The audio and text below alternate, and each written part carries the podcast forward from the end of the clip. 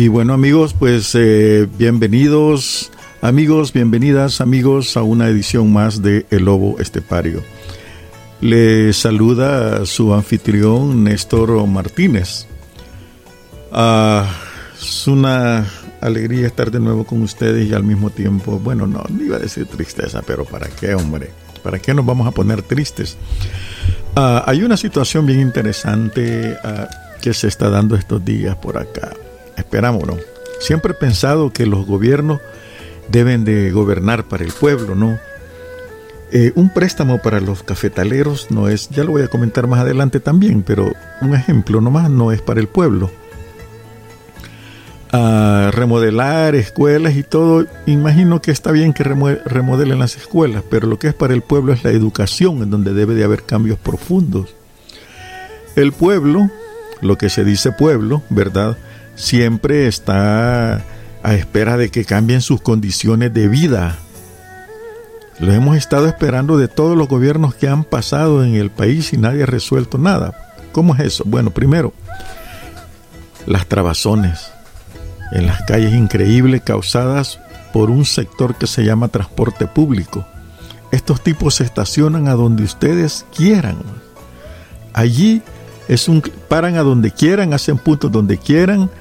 Por 25 centavos atrasan todo el tráfico por 20 centavos. Es decir, todo eso a ellos que les importa son abusivos para manejar manejan de una manera que ya han causado accidentes, han golpeado y, asesinado gente también. Adentro los pasajeros van todos incómodos. Es decir, es un transporte que al menos el conocido transporte Citran hubiera, si se hubiera puesto entre algo, hubiera sido bien. bien. Pero quiero decir que este no ha habido nada en ese sentido. La basura se acumula y toda esa cuestión. Esa es una cuestión de que no vemos, nosotros vemos montonazos de basura, no hay zonas verdes, no hay parques y la gente sigue en lo mismo, esperando que aprueben grandes cosas y que sea un monumento. Y bien, ahí hay un monumento, ¿verdad? Algo de jono. Pero para, para la sociedad en sí, que se sienta que estamos en una sociedad cachimbonaza, allí no hay nada, señores. Es una situación en que ustedes mismos pueden ir, viendo si es cierto que este gobierno gobierna para la gente, ¿no? De ahí no ha habido nada. Y pues eh, esos son los comentarios iniciales, las carreteras, las calles que secundarias que se han convertido en calles principales están totalmente deshechas, baches, no tienen señalización, hay unas que han sido de colonias con adobe, necesitan pavimento, Ah, no hay rótulos que digan esta calle es estrecha, no hay control de policial, no hay policía, una total ausencia de la policía de tránsito, deberían de crear una especialidad. En fin, hay una cantidad de cosas, actualización de las señales también, todavía Boulevard Castellanos le dicen y es Venezuela. Y hay rótulos que no tienen sentido, baches que están puestos justo donde pasa la llanta, ¿no? Todo esto lo vemos en lo largo y ancho del país. Ahí anuncian la carretera Los Chorros, una carretera que se ha convertido en un barril sin fondo de dinero porque nunca le dan, o por lo menos hubieran hecho otra, ¿no? Pero nunca le dan un arregle definitivo. Ahí se están gastando dinero, eh, sospechosamente, se gastan centenares de millones de dólares allí. Y pues ya vamos a comentar toda esa cuestión. Pues ah, estamos llegando al final de esta introducción y nos vamos a la parte central.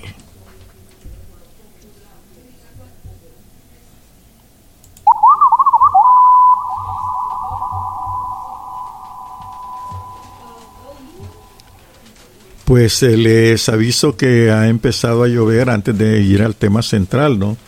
Eh, eh, ha, empezado a llover y, aquí pues se les va a colar la lluvia, ¿no? Y todas las prisas que van a haber dentro de, dentro de un rato. a toda esa situación, pues, bueno, ni modo, a que refresque, ojalá, porque hay un calor horrible, man.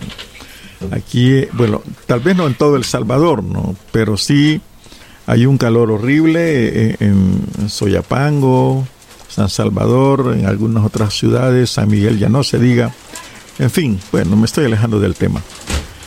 Pues resulta que el tema ahora a tratar es estamos endeudados. es endeudados para qué? Y aquí viene la pregunta que nosotros no le voy a hablar de economía profunda porque eso se lo dejo pues a los economistas. Simplemente a cómo lo aprecia un periodista y cómo un periodista le enseñan las pautas para hacer un análisis de economía política. Porque de eso se trata, de economía política y cómo esta economía, lejos de favorecer a la gente, ¿verdad? Eh, la obliga a la gente a, a que no tenga futuro, a dudar del futuro de sus hijos. Y ¿cómo va a ser eso? Van a decir la gente. Bueno, si no, los que me están oyendo, y miren cómo vive El Salvador ahorita. No ha habido eh, evolución social, no ha habido escuelas de alta tecnología, de alta capacidad, de estudiantes que de veras se esmeren en su superar la situación de pobreza. Muchos licenciados, ingenieros han puesto ahí su puesto de venta en las calles de San Salvador, que ya no es la capital, sino que es un mercado gigantesco. Todo eso, señores y señoras, aunque no lo crean, viene de los préstamos. Es decir, es el resultado de estar endeudando al país y el resultado de que el país por durante decenas de años uh, esté pagando millones en intereses, millones en intereses y millones en intereses. El capital, los prestamistas saben de esto y los que viven de la prestar es lo que ven, eh, lo que saben que son los intereses. Ah, en enero, fíjense bien para decirles algo, El Salvador pagó 38 millones de intereses en un préstamo de mil millones que este, digamos, que se cree presidente, no dan ganas de decir nada más, le prestó a la banca privada con un interés ultra leonino, 33%, imagínense ustedes, un interés altísimo para mil millones de dólares. Quiere decir que los intereses de 38 millones que se pagaron en enero y que calladitos se lo tienen, ese dinero a dónde se podría haber invertido. Ven el asunto. Ya vamos a hablar de otro asunto, es la recuperación de todo eso. Es decir, allí es donde hay un atraso verdadero, por ejemplo. Fíjense la deuda que le aprobaron al presidente ahorita, le han ratificado 1.101 millones de dólares. Total, bueno, ¿para qué le voy a dar detalles? 1.530 millones de dólares aprobaron en un ratito, en un santiamén. Cuando en todo el año pasado se, no llegaron a esa suma siquiera en préstamos, pero aquí en menos de 24 horas, 1.530 millones, señores. Bien, ¿para qué? Operaciones de políticas de desarrollo. ¿Quién sabe qué es eso, por favor? Alguien podría decirme que son operaciones de políticas de desarrollo. La verdad es que como ahora no hay discusión de nada, ¿verdad? Eh, y si piden discutir algo, dicen ya fue suficientemente discutido y la oposición no habla y solo los los muñecos que tiene el presidente de diputados, llamados diputados, solo levantan la mano, no les importa dónde va, cómo se va a pagar, si rendición de cuentas, la transparencia que debe tener. El Banco Centroamericano de Integración Económica es el principal financista y está viendo cómo le va a sacar raja. Lastimosamente, estas deudas las tiene que asumir otro gobierno o el que siga, ya que este señor dice que va a seguir su familia, le van a seguir endeudando. Bien, veamos, 250 millones, repito, operaciones de políticas de desarrollo. Yo hasta ahora no sé nada de políticas de desarrollo, ni sé con qué se come ese, ni con qué tenedor que es una política de desarrollo. Para fábricas debería tener otro rumbo, ¿no? Eh, que van a mejorar en las escuelas, no se sabe, no dice mayor cosa. 91 millones para el programa social de PAN de control, del Plan Control Territorial Fase 2. Con este plan tenemos nuestras dudas, porque precisamente eh, es mentira que el ejército y la Fuerza Armada, perdón, la Fuerza Armada y la Policía Nacional tengan control territorial. Eso es una soberana mentira. 91 millones para esa mentira. Quién sabe para qué, a dónde van a irse esos 91 millones. Plan territorial. ¿Será que como el gobierno de Estados Unidos a la policía le ha quitado ciertos dineros, pues ahora hay que endeudarse. Ven los resultados de, de andar en una política equivocada con relaciones internacionales. 109 millones para modernizar entes de seguridad, plan de... Otra vez el plan de control territorial, no hombre. Sumemos 910, 910, 200 millones para el plan de control territorial. ¿Qué es eso? Modernizar entes de seguridad. ¿Qué es eso? ¿Qué le van a, a modernizar a los policías, a los soldados? ¿Cómo lo van a modernizar? ¿Van a comprar armas o qué? 200 millones usted para un plan que no da resultado y que al final de este gobierno vamos a seguir en lo mismo. Ahí estoy leyendo que hay muertos siempre, todos los días están saliendo los muertos. Allá eh, la policía ya no da notas ni nada de lo que sucedió en Panchimalco. Siete muertos y, y no han dicho nada ni este, nada, nada, nada, nada. Ni pío, como decimos acá, ¿no? Bien. Fíjense bien, hay 200 millones prioritarios para el ejército y la policía. Pero para créditos de la micro y pequeña y mediana empresa, 20 millones. ¿Cómo estas, qué son micros y pequeñas empresas? ¿Quién está dando ese calificativo? Muchas empresas que quisieron acogerse no clasificaron dan una clasificación un tanto extraña en esto de los créditos para los micros y pequeñas empresas. Unos dicen que allí puede ser el donativo, otras son el, este banco, ¿cómo se llama? Multisectorial, creo yo. Eh, estos son para el Banco de Fomento Agropecuario. Acordémonos que en este, ese Banco de Fomento Agropecuario ha habido mucha corrupción ahí. Los créditos para la micro y pequeña empresa que fueron destinados que la asamblea pasada le aprobó al presidente jamás llegaron a su destino. Si mal no recuerdo fueron 30 millones. Hubo 600 millones para la empresa, activar el empresariado y no hubo nada de eso, señores. Nada. Esas son las cuentas que están pendientes de esos préstamos que se hizo. Por cierto, el Hospital Rosales, perdón, el Hospital de Maternidad está suspendido. Ahí pueden ir a ver la obra y no se está trabajando. 60 millones, a saber, hermano. Veamos otro préstamo, 15 millones, fondo OPEP, Proyecto de respuesta del Salvador al COVID-19. ¿Y eso usted?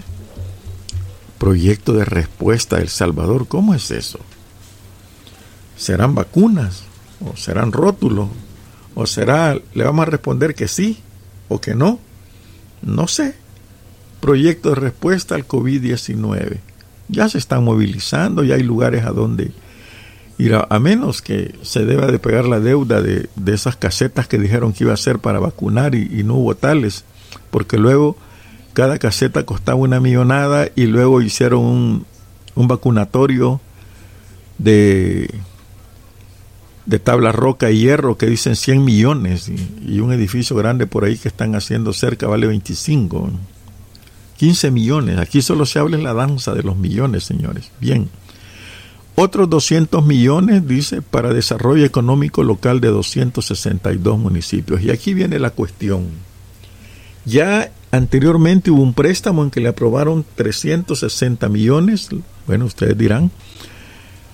Ah, si me equivoco, para las municipalidades, pero este señor dijo que no les daba dinero aduciendo que se lo iban a robar, que era para propaganda, que eran para que no era, no les dio el dinero a las alcaldías y ahí estaba aprobado.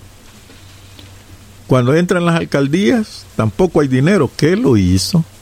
¿Dónde está ese dinero? Y ahora resulta que está prestando 200 millones. ¿Cómo? Su puro préstamo está tapando los robos, los gastos de los que no quiere dar. Bueno, no quiere dar cuenta. 45 millones, y aquí me llama la atención este préstamo de 45 millones. Destino resiliencia del bosque café. ¿Qué resiliencia usted? Yo solo lo había oído resiliencia en las ONS, ¿verdad? No resiliencia del bosque cafetalero. Vean, hay una cuestión que me llama la atención de estos cafetaleros. Estos cafetaleros, desde hace ratos, ¿verdad? Eh, andan este, prestando dinero. Nunca salen de lo suyo y créanme, nunca salen de lo suyo y venden y venden. Usted no va a ver un cafetalero viviendo a lo pobre. Tal vez alguien que tenga por allí una que otra, eh, digo cafetaleros de cuantía menor, pero cada vez que les dan dinero a los cafetaleros, este a saber qué se hace, qué es resiliencia es para superar, ¿verdad? El, supuestamente el desastre cafetalero. Miren, esto del café se está tirando dinero con otro barril sin fondo. No es que no tome café, pero resulta que el café en el antes El Salvador era el que manipulaba los precios, fíjense, de país tan chiquito lo que tenía, ¿no? Pero luego nacieron grandes fincas de café, como fue Vietnam después de la guerra es uno de los grandes productores nuevos, ya, ya no, ¿verdad? Pero entró con café, grandes cantidades de café y abarató los precios. Aquí, pum, cayeron el, el precio del café. Y me llama la atención hasta el nombre que le han puesto, resiliencia del bosque cafetalero. Si es que el bosque no es bosque, mano, es un bosque secundario. Y menos que secundario, yo diría que artificial, totalmente artificial en donde sobreviven unas que otras especies, porque no todas las especies toman, comen semillas de café y si las comen las matan. Pues. Bien, yo no sé por qué. Siguiendo con la historia del café breve, por cierto. Créanme, yo no sé eh, por qué si el café ha caído. Aquí lo están vendiendo, venden sus bolsitas. Hay gente, una amiga mía, eh, pues tiene su, café, su café. Lo están vendiendo, es delicioso, por cierto, ¿verdad? Pero aquí se crea café, luego se lo venden a Starbucks y Starbucks le vende el cafecito a cuatro pesos, mano, la taza, cuando una libra vale eso. Cuatro dólares, quiero decir, aquí le hacemos pesos a los dólares, ¿verdad? A no dejar la costumbre, a lo mejor regresa un día de estos. Pero bien, 45 millones para el café. Yo no entiendo este dinero, mano. Hubo préstamos de millonada para la roya, ya ni se habla de la roya para el bosque cafetalero, tal vez para los, las plantas de café, pero bosque cafetalero no existe, señores. Solo existen plantas de café, pero bosque cafetalero no. Ya de ahí, de esa mentira que le han puesto de nombre, me hace sospechar del destino de esos 45 millones ratificados, señores. Bien, 100 millones, ¿para qué? programa educativo Nacer, Crecer y Aprender, que solo rótulos van a hacer y van a desaparecer 100 millones. ¿Cómo es que van a educar, nacer, crecer y aprender? ¿Y eso qué es? Van a hacer libros, van a hacer investigación. Estos nombrecitos de estos préstamos dejan mucho que desear porque no conocemos el detalle de estos préstamos y ni lo van a dar, ¿verdad?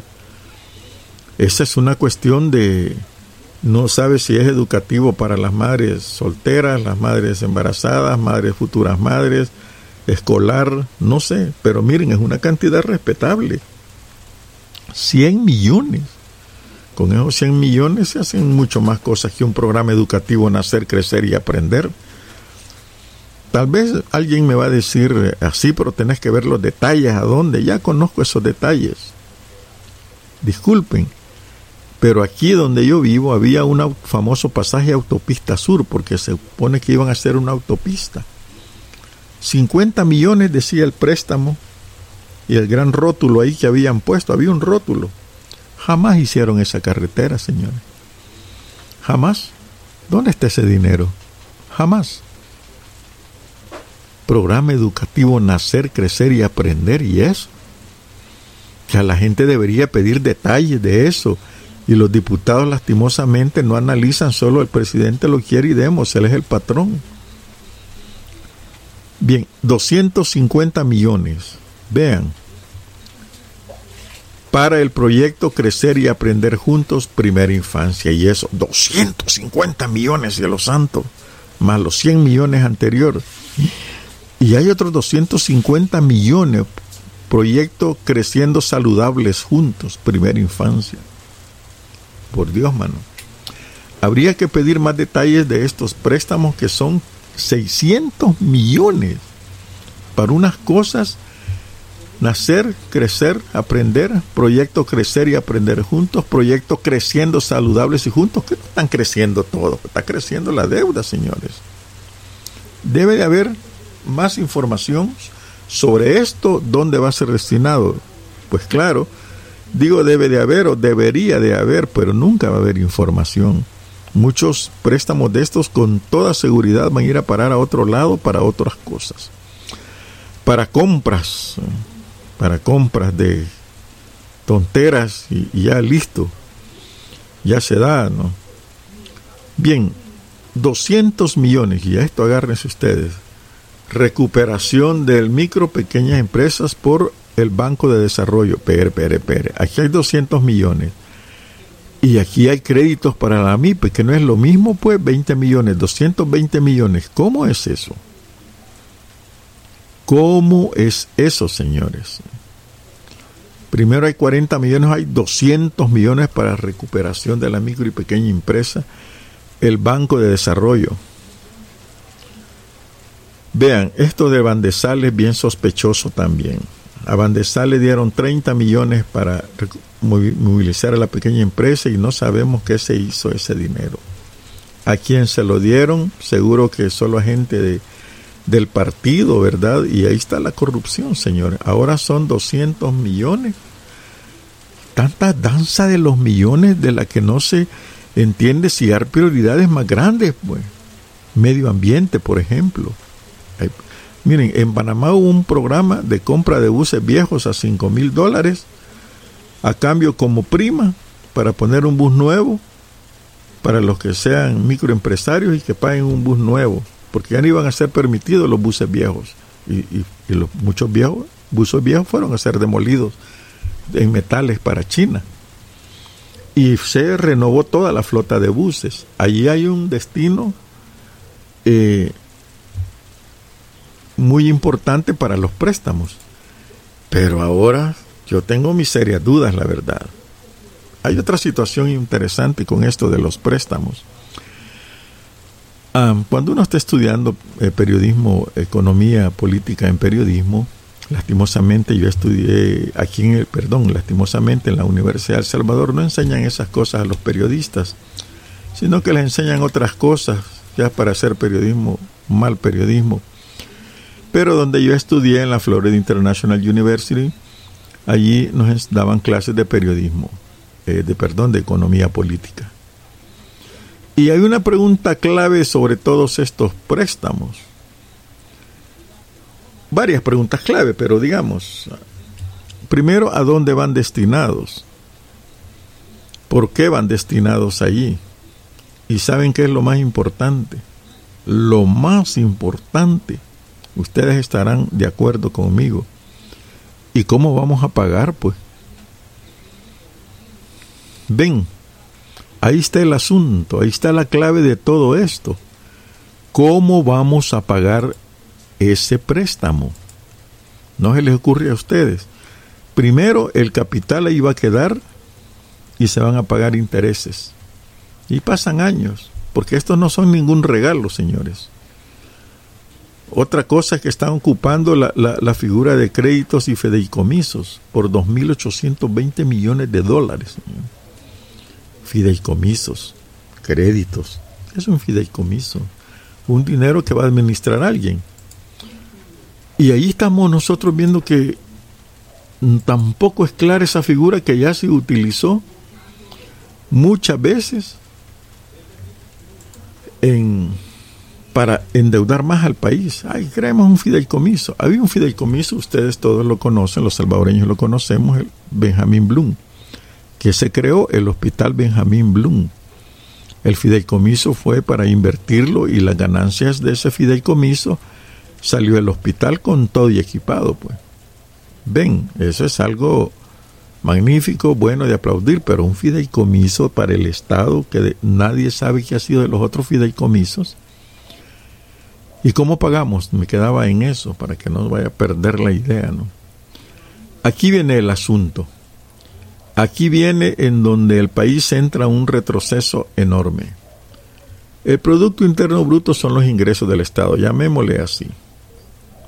Si usted tiene 100 colones, por ejemplo, su Producto Interno Bruto, bueno, lo que ganan poquito, tienen un Producto Interno Bruto de 100, digamos 100 dólares.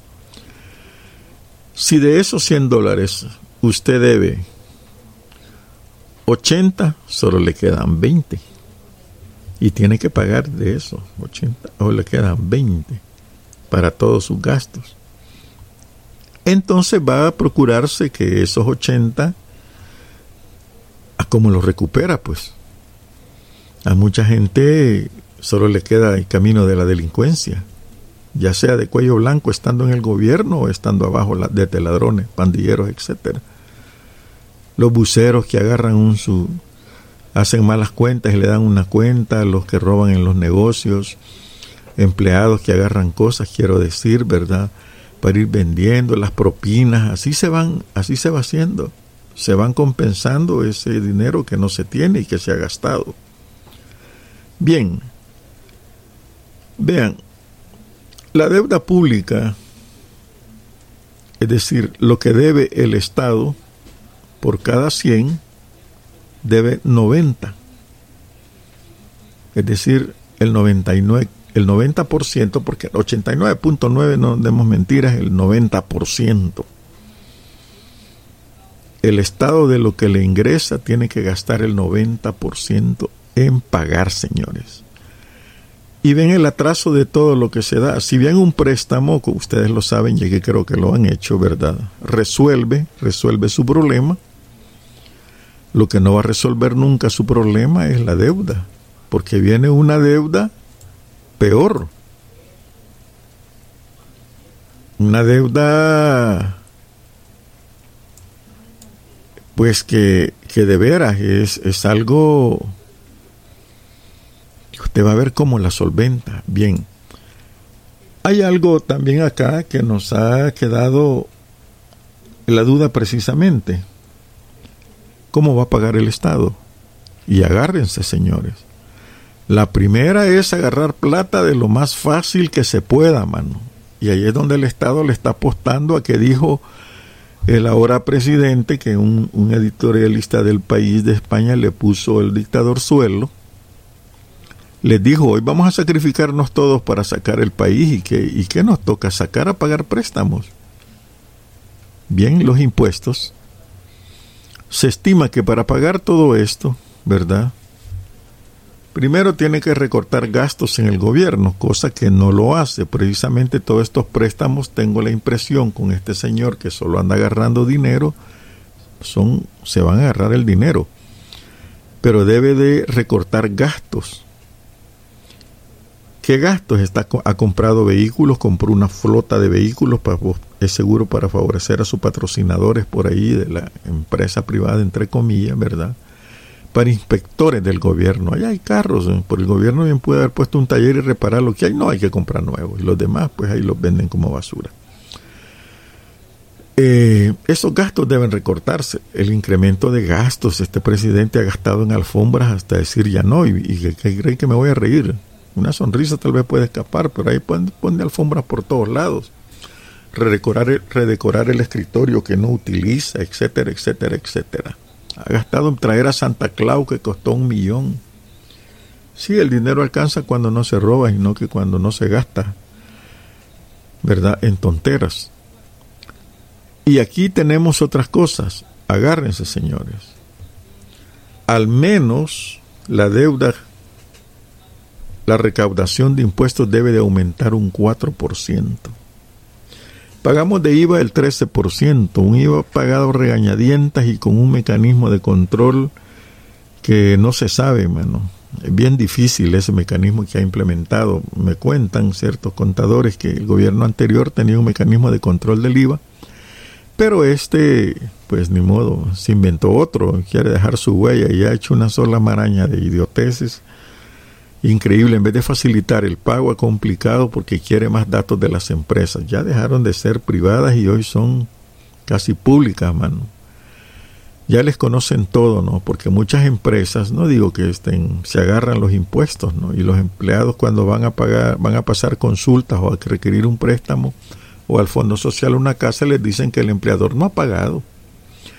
Y así. Bien, hablaba de los vehículos. No deben de comprarse vehículos.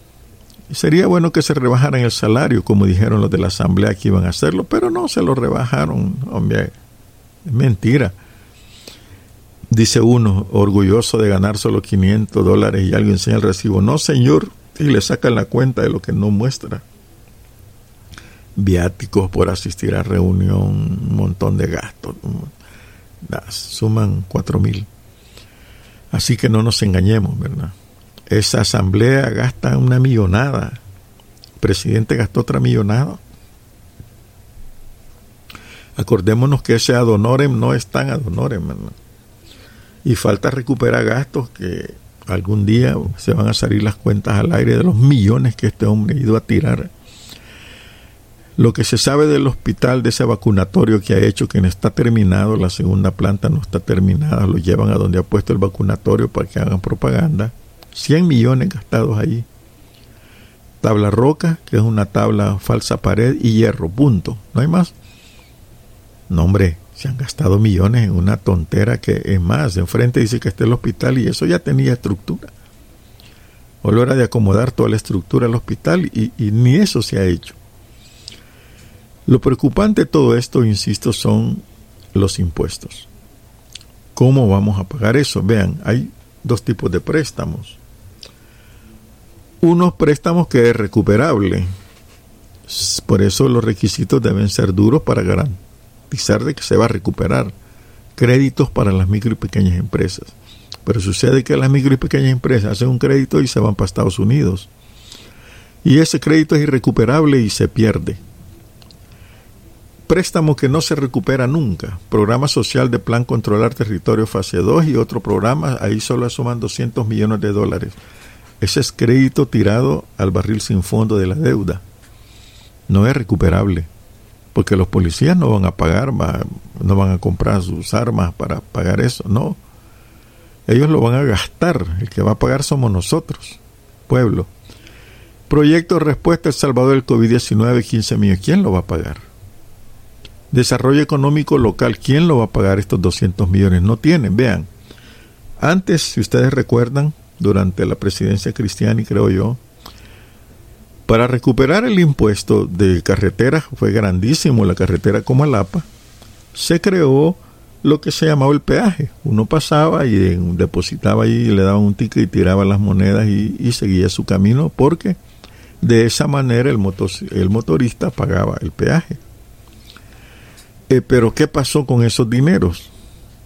Que no iban para el pago del préstamo que se hizo la carretera. Entonces inventaron que en la gasolina le metieran quitaron las, casetas, de peaje, ustedes pueden ver en la autopista Cumalapa y el de Vivo a Zacatecoluca hay restos todavía de las casetas de los cobros de peajes y se lo metieron al pago de la combustible.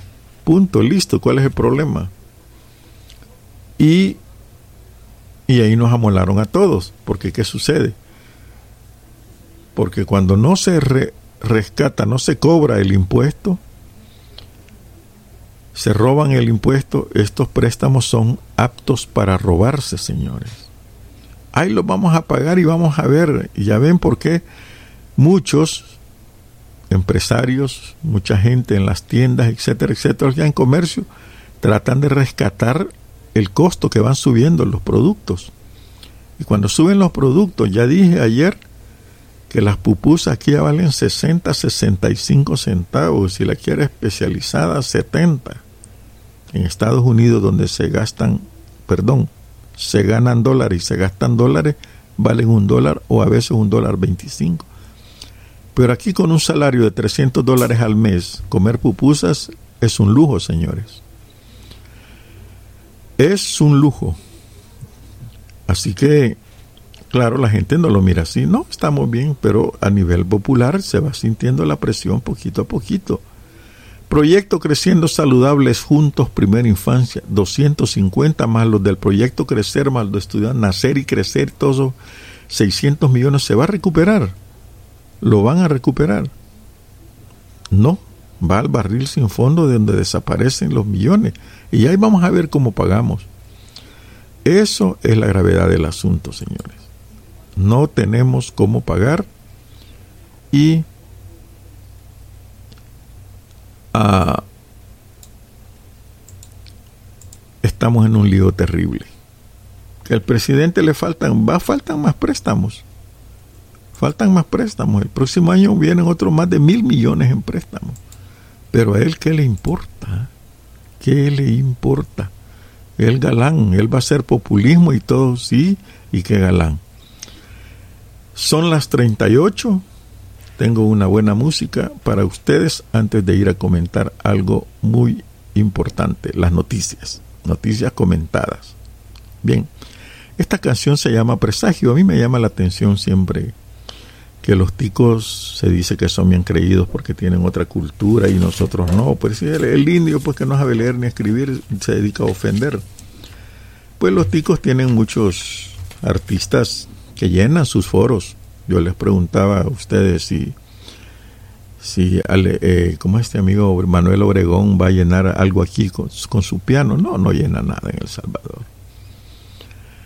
Si la orquesta de la papaya va a llenar, no, no viene aquí. ¿Para qué? ¿Qué es eso? Si toca perreo, aviones y no, no. Allá es otra cultura. Y ahora que está lloviendo, esta canción me recuerda mucho a aquellas que se contaban cosas de antes, ¿no? Y que esta canción rescata y se llama Presagio. Escuchemos antes de pasar a la última sección.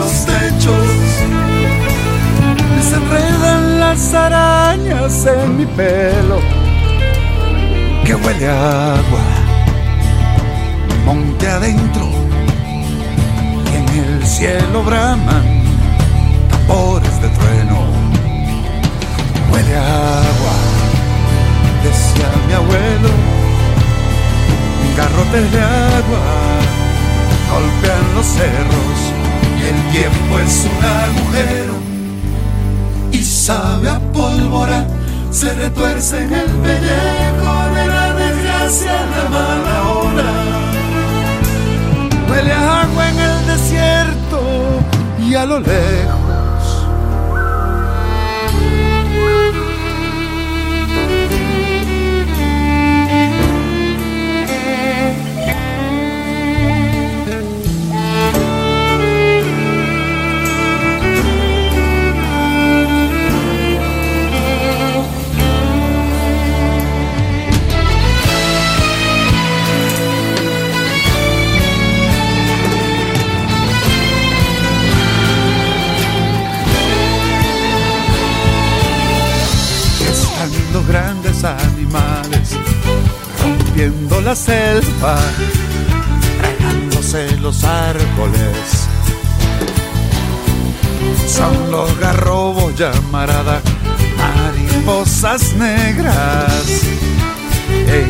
aire.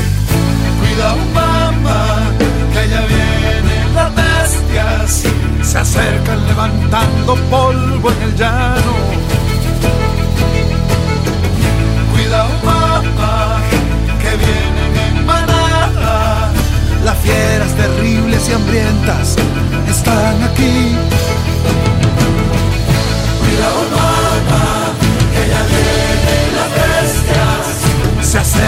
Haciendo polvo en el llano. Cuidado mamá, que viene en manada. Y a pesar de todo las ranas siguen cantando. Que huele agua, monte adentro. Y en el cielo braman tambores de trueno. Huele agua decía mi abuelo, garrotes de agua golpean los cerros y en la calle rondan máscaras de carcajada. Me persiguen cinco muecas y soy preso de una fábula. Ha llovido pero siempre en la distancia. Huele a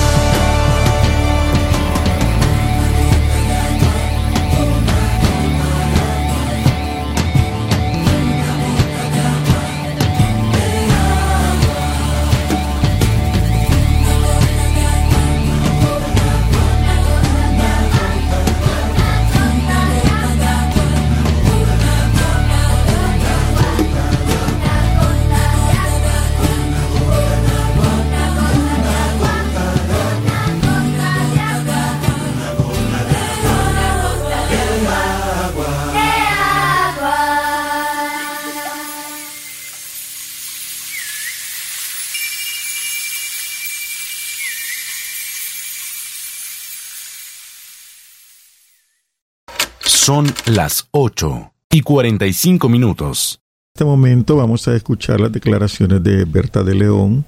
La primera declaración es la que dio ayer, previo a, su comparecencia entre los juzgados, donde se le iba a decir los delitos sobre los que iba a ser juzgada.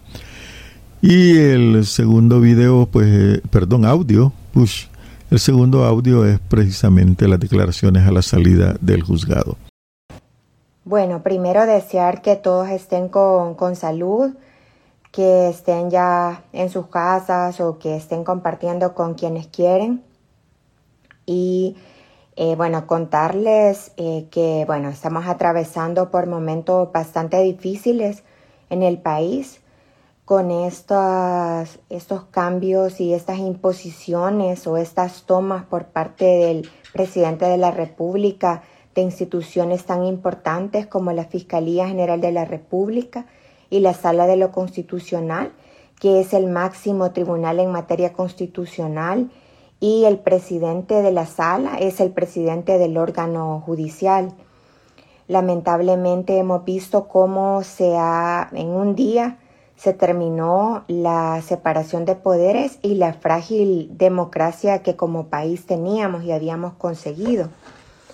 Eh, ahora quiero contarles que efectivamente el fiscal de facto, Rodolfo Delgado Montes, ya ha comenzado eh, a cumplir el rol de perseguir a quienes eh, el gobierno o el presidente considera incómodos o considera oposición.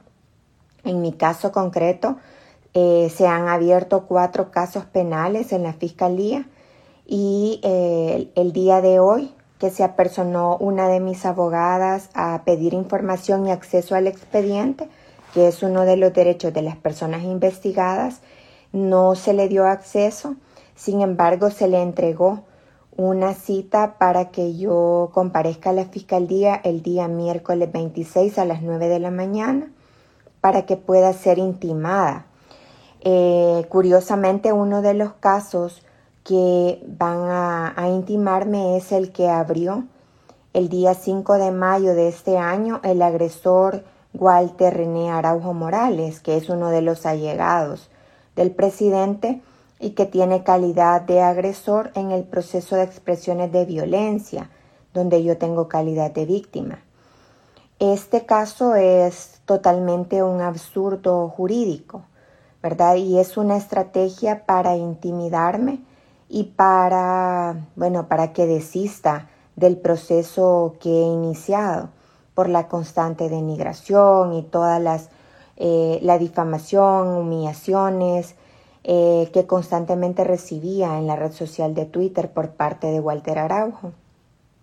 Resulta que eh, el fiscal de facto Rodolfo Delgado Montes, yendo contra el mandato constitucional de la Fiscalía, la misma política de persecución penal con enfoque de género de la Fiscalía, ha decidido atender eh, la denuncia del agresor Araujo, darle investigación, ¿verdad? Ha pedido informe a la jueza especializada para una vida libre de violencia para las mujeres. Bien, esas declaraciones las dio ayer previo a, a su comparecencia ahora, ¿no? Había un temor de ella de que ahora ordenaran su detención, ¿no? Y son delitos, pues, inventados, ¿no? Imagínense ustedes cómo el régimen eh, trata de eh, defender a uno, a un, a un delincuente, pues como es Walter Araujo, que está, él es el acusado. Ella lo acusó.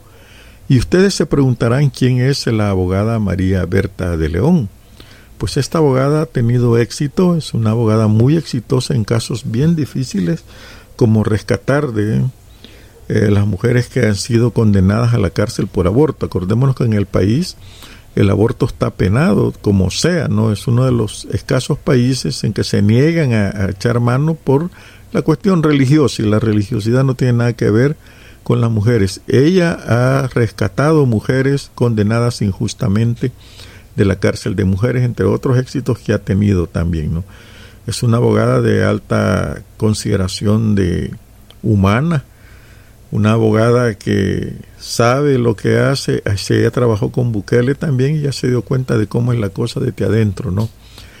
Así que eh, los casos eh, son desestimados, ¿no? Muchos abogados, incluso uno, uno me llamó una declaración de apoyo que le dio a ella, que no está de acuerdo con el caso de ella, como es ella, por su defensa de las mujeres y el aborto. Y este, pero dijo la apoyo. Y esos tipos de abogados es lo que hablar libremente y apoyo. Ha recibido una cantidad de apoyo en las páginas sociales, eh, comentarios, ¿verdad? Porque es una perseguida política.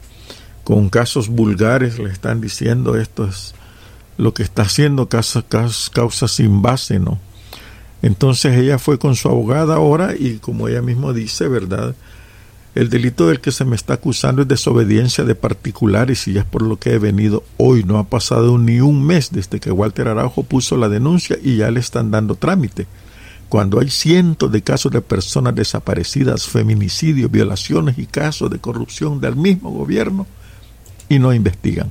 Oigamos lo que dijo a la salida del juzgado. Se va a proceder al archivo de uno de los cuatro casos que tengo abiertos y que se va a continuar investigando los otros tres.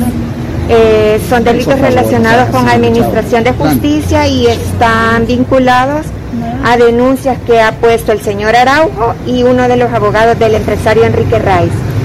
Así que no puedo comentar eh, detalles al respecto debido a que las diligencias de investigación en esta fase son reservadas eh, pero sí ellos son, digamos, los iniciadores de estos casos penales en ¿verdad? El, el, abogado Rafael Hernán Cortés Arabia y el señor Walter Araujo. Bueno, y una abogada que también ha denunciado sin ningún fundamento y que oportunamente yo voy a tomar medidas, ¿verdad? Es la abogada Jessica Brendalí Rivas eh, que eh, oportunamente yo voy a tomar eh, medidas, ¿verdad?, al respecto. ¿Usted no teme por su integridad física ante este tipo de situaciones? Usted en redes sociales ha hablado de un acoso también. Mire, sí, definitivamente creo yo que no se deben usar las instituciones públicas relacionadas con el sistema de justicia para intimidar a nadie, ¿verdad? Y como lo he denunciado en otros espacios, el señor Araujo se caracteriza por este tipo de matonería. Ya viene la audiencia preliminar del caso donde yo soy víctima de expresiones de violencia y creo que un poco a esto obedece esta situación. Les agradezco que, que hayan venido. ¿Cuál ha sido desestimada de las cuatro?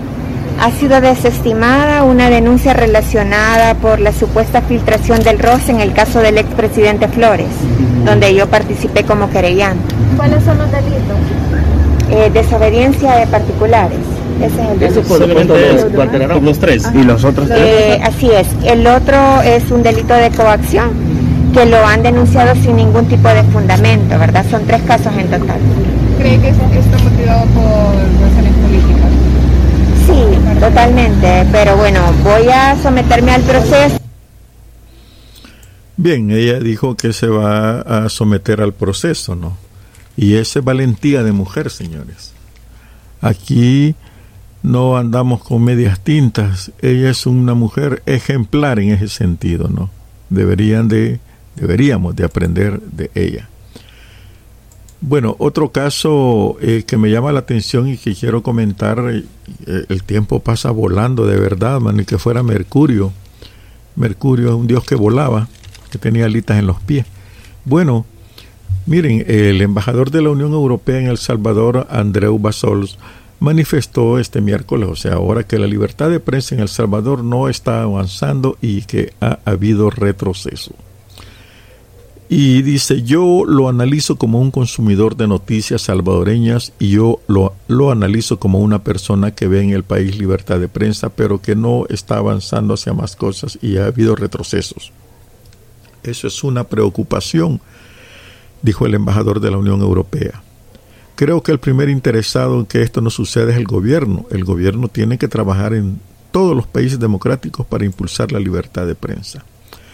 Y eh, pues eh, estas declaraciones las dio porque hubo un, un proyecto que fue ahora dado a conocer por la libertad de prensa, el acceso a la información y la democracia en El Salvador. Participan el periódico El Faro, la Asociación de Periodistas de El Salvador, entre otras organizaciones, eh, invitaron a la Unión Europea que hablara también sobre la cuestión.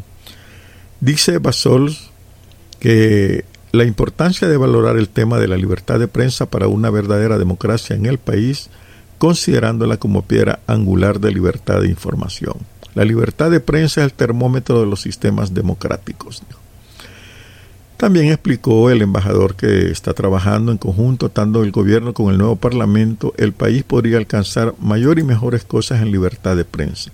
También del profesionalismo, veracidad y de independencia de los periodistas y de los medios de comunicación, todo va relacionado, dijo el diplomático.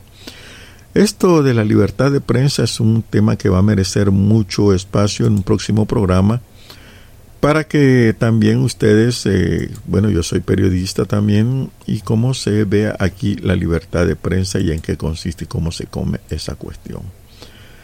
Uh, esa, eh,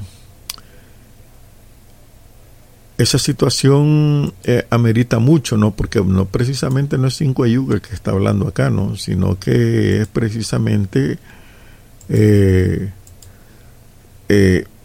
un embajador de, de, de, estas, de todas esas cosas, ¿verdad? Un embajador de países, representante de países que están con los ojos puestos en El Salvador a ver qué rumbo lleva, precisamente porque se ha acercado China y Rusia. Bien, eh, hay más noticias, pero como no quiero que este país sea un chorro de sangre, ¿no? Muchos crímenes están sucediendo, señores, pero perdonen la risa. También eh, Washington es la noticia ahora que ya se puso de moda. Gian Manes regresa a El Salvador. Ella fue embaja, embajadora, una señora que se ganó el cariño de mucha gente por su carisma. ¿Por qué la mandan a ella antes de nombrar un embajador? Van se ve que el gobierno de Estados Unidos va a intentar algo, ¿no? Suavizar algo, porque dijo el secretario de Estado de Estados Unidos, dijo que Jean Manes es la líder ideal para trabajar con el gobierno de El Salvador. Acordémonos que hay una tensión muy fuerte de este gobierno con el gobierno de los Estados Unidos. Entonces, eh, la llegada de Manes como encargada de negocios y representante del gobierno, tenemos un líder ideal para nuestro trabajo, dice, con, con el gobierno, la sociedad civil y otros sectores para abordar estos desafíos. Y es un buen desafío, ¿no? Eh, este, el secretario de Estado de Estados Unidos ha seguido de cerca el acontecer político de El Salvador, ¿verdad? Claro, por la destitución ilegal de los magistrados de la Sala de lo Constitucional de la Corte Suprema de Justicia y al fiscal general el pasado primero de mayo. Además, la vicepresidenta de Estados Unidos, Kamala Harris, condenó el golpe a la separación de poderes, porque es mentira que hayan poderes juntos, no, Bukele controla todo y lo que él dice eso es. Además, la gente que ha puesto, algunos diputados que de dudosos pasados, ¿verdad? Ya no digamos el, el nuevo presidente de la Corte, en que no ha gustado mucho la cosa como va, ¿verdad? Destaca que el portavoz del Departamento de Estado, Ned, Price, afirmó a través de un comunicado oficial que el nombramiento refleja la importancia de nuestras relaciones con El Salvador. Es un lenguaje bien político el que, está utilizando. Dijo este mismo señor, en casi 30 años de servicio como diplomática, tiene una amplia experiencia en la supervisión de programas del gobierno de los Estados Unidos y también trae relaciones con una amplia gama de salvadoreños desde el gobierno, la sociedad civil y el sector privado. Vean que no es cinco yuca la, señora esta que están enviando. Ella hizo muy buenas relaciones por todos lados y ya va a ser su cometido, ¿no? El gobierno por su lado dice que ha expresado el temor de que se financien partidos políticos, ¿verdad? No hay una ley en El Salvador al respecto. Y si hay, pues alguien la va a sacar por ahí. Manes, eh, la nueva eh, nombrada, para mí que es un disfraz el que trae eso de encargada de negocios, no lo creo, ella tiene más categoría, dijo Manes que está lista para llegar a tierras salvadoreñas y fortalecer las relaciones entre Estados Unidos y El Salvador agradeció a Anthony Blinken, el secretario de Estado, la designación al cargo de embajadora interina en el país. Embajador interina, bueno, es el otro título que nos dice en la eh, en el comunicado oficial, pero bien. Ah, y aquí dice el representante del Distrito 8 en Estados Unidos, eh, de la Cámara, o sea, un congresista, dijo, ahora más que nunca necesitamos un liderazgo basado en principios en la Embajada de Estados Unidos en El Salvador, defender los valores de la democracia y el Estado de Derecho. La embajadora Manes es la persona adecuada para el trabajo. Ah, vamos a ver, ¿verdad? Y este congresista también dijo que está emocionado por eso, ¿no? Se llama Cires, Albio Cires, ¿no? es congresista, ¿no? Y también es, pues, eh, hay varios que han comentado, pero nos quedamos con ese que es importante. De, el 3 de mayo, después de los sucesos que conmovieron al mundo y a la sociedad salvadoreña que hizo la Asamblea Legislativa, ¿verdad?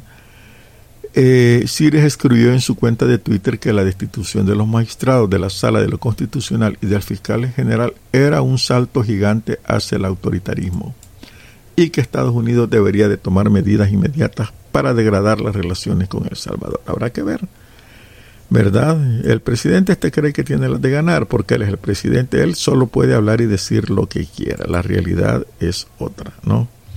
Aplaudo este paso USAID que muestra los dólares de los contribuyentes estadounidenses no se utilizarán para dar legitimidad a una toma de poder ilegal en El Salvador. Vaya carambola.